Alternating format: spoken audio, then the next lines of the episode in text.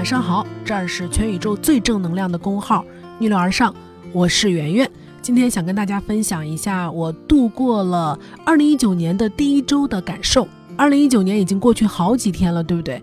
我今天跟朋友吃饭，他一直开口闭口跟我讲说，等明年啊，我们要怎么怎么样啊，明年就会怎么怎么样。我一直都在纠正他，我说注意，不是明年，是今年，现在就是二零一九年。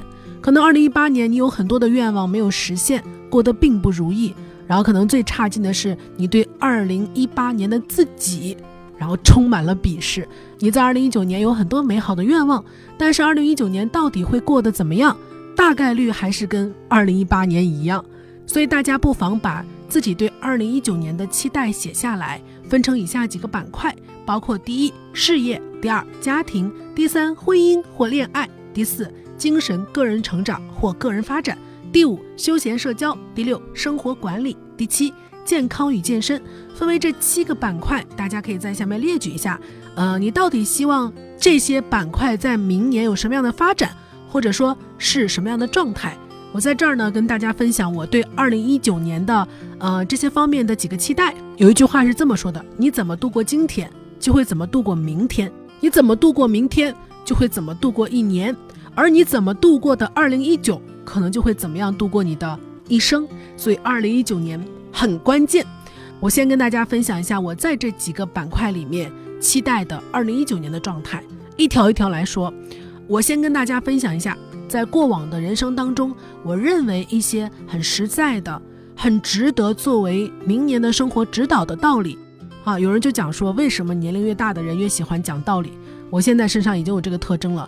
我觉得年龄大的人啊，会喜欢讲道理的原因是，他们已经遇到了足够多的样本，遇到了足够多的人，遇到了足够多的失败，足够多的成功，所以说就会变得特别爱讲道理，特别喜欢总结。呃，分享几个道理给大家。我觉得在二零一九年一定要做到的一些事情。第一，如果可以的话，一定要把所有的不良习惯戒掉。那如果不能戒掉所有的不良习惯的话，至少要戒掉一个最重要的。那就是熬夜，不要用社交、工作忙或者应酬这种借口来熬夜，没有一个夜是必须要熬的。为什么会熬夜？大家心里都有数。所以，二零一九年如果能够做到不熬夜的话，身体的健康状况会好很多。第二呢，就是少食多餐，一定要吃早餐。少食多餐是我在二零一九年一定要做到的事情，就是每一次吃饭都吃得很饱。然后发现自己年龄大了，消化系统没有那么好了，所以晚上睡觉的时候就觉得胃里面很有压力，然后白天消化起来也很困难，所以我就想说，二零一九年一定要做到少食多餐，然后早餐要吃。然后第三点就是每周一定要出去走一走。我以前不知道，就是户外运动对人到底有什么好处，我只是模糊的觉得对我们的健康是有益的。但是真的可能是年龄大了哈，就身体容易疲惫了。我发现精神的放松可能比睡眠来的休息效果要好。就是如果能够每周去户外，然后运动一下，出去啊看一看的话，整个人的状态就会松弛，就会得到很好的休息。所以这是我二零一九年想做的事儿。还有第四点就是保持跟家人的沟通，一定要固定时间跟父母打电话。我当然知道有些父母啊，或者是父母有时候是很烦的。但是你交往了很多的朋友，你也谈过很多的恋人，发现站在你身后的永远都是你的家人。所以随着年龄的增大，我们要学会原谅父母，再也不要去埋怨父母了，即便他们有时候做错了。还有第五点，就是在二零一九年一定要学会容忍父母的缺点跟毛病。比如说我妈妈就说话很大声，我经常就劝她改掉，我以后再也不要他们去改正错误了，因为。我现在突然领会到，就是他们跟我相处的日子也在一天一天的减少，他们活在这个世界上的时间也越来越少，这是一个很残忍，但是又很现实的事情。所以说我希望就是他们余生不要做一个什么正确的人啊，只要他们做一个开心快乐的人就好了。只要他们的缺点不足以让我们家倾家荡产，我都要去容忍，哈，让他们活得开心。第六点就是希望自己能够习惯单身。其实很多人在单身的时候，总觉得自己是一个悬而未决的状态，就是还必须去寻找一个恋人、一个对象。但其实，如果一个人能够处理好跟自己的关系的话，啊，他的幸福感就会提升很多。就是不要总觉得单身是一个必须要结束的状态。怀着这种状态的话，一方面你很容易找错人，另外一方面就是你会单身的很痛苦。所以我们都应该找到跟自己相处的方式。第七点，在赚到钱之前，永远都不要先花钱。现在这个时代，信用卡方便，消费贷也很方便，永远不要让自己陷入那种这个月去还上个月的消费贷，这个月还上个月的信用卡的这种状态。就是我当年的时候用过一段信用卡，但及时的停掉了。然后现在我无比的庆幸，就自己没有用信用卡，因为我最近不是在带大家读书吗？我们读了《稀缺》这本书，就是你用信用卡跟不用信用卡，你们的生活状态是不一样的。那个永远需要还债的人，他会活在稀缺的焦虑当中，所以永远不要借钱。再往下，第八点，永远都不要再试图攀附比自己段位高很多的人。其实到现在这年龄了，我们也交了不少朋友了，每个人心里都很清楚，就是友谊它是一个很平衡的账，没有人在友情当中是不需要付出，然后永远只收获的。所以，如果说你交往一个段位比你高很多的人，你必然要付出一些你现在根本就付不起的代价。没有人能够带你成功，你也不会因为认识谁就缩短了奋斗的过程。所以，踏踏实实的做自己，不要在攀附别人上面花费太多的力气。第九点就是学会等一等和拒绝。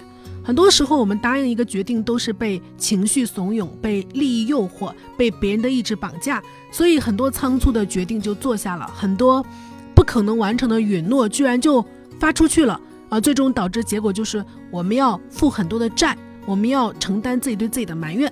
所以在二零一九年，我们要学会拒绝和等一等。就是如果不能马上答应别人，要告诉别人可以等我再想想吗？如果想了之后真的没有办法帮助别人，或者无法答应某一个要求的时候，要跟对方说不。任何一个错误的决策都在消耗你的能量，包括你的时间、精力和你的友谊关系。所以尽量减少错误的决策，也可以增加成功的可能。第十点，我们永远都不可能通过比别人好而获得幸福感，让我们能够。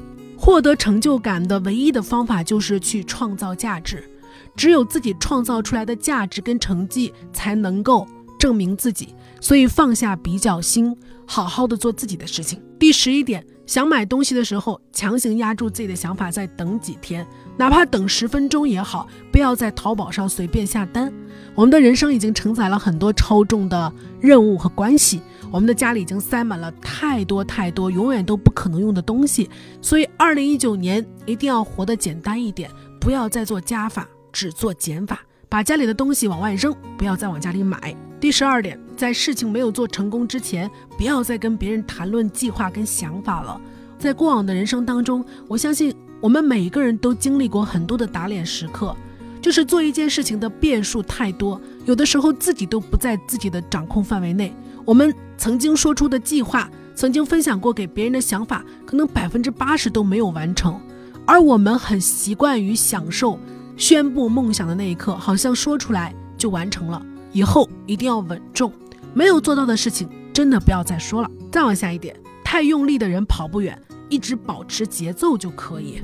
一个懒惰的人不可能突然变得努力，一个习惯了拖延的人也不可能立刻就变得及时。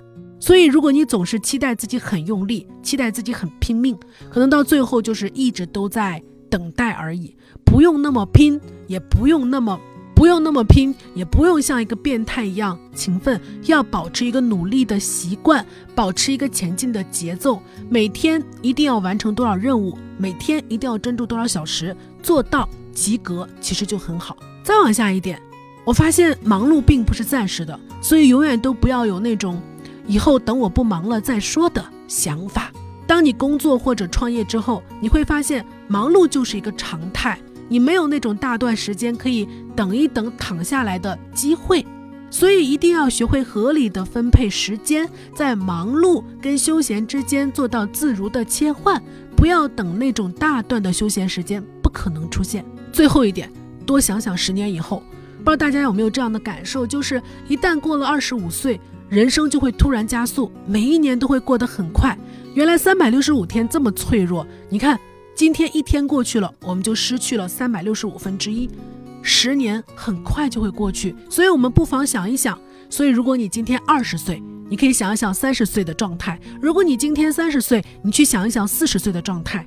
一定要朝着自己想要的十年后的状态去努力。二零一九年怎么过，这十年你就会怎么过。这十年过去了，你是否还会像今天一样，对过去的一年充满了不满，充满了遗憾？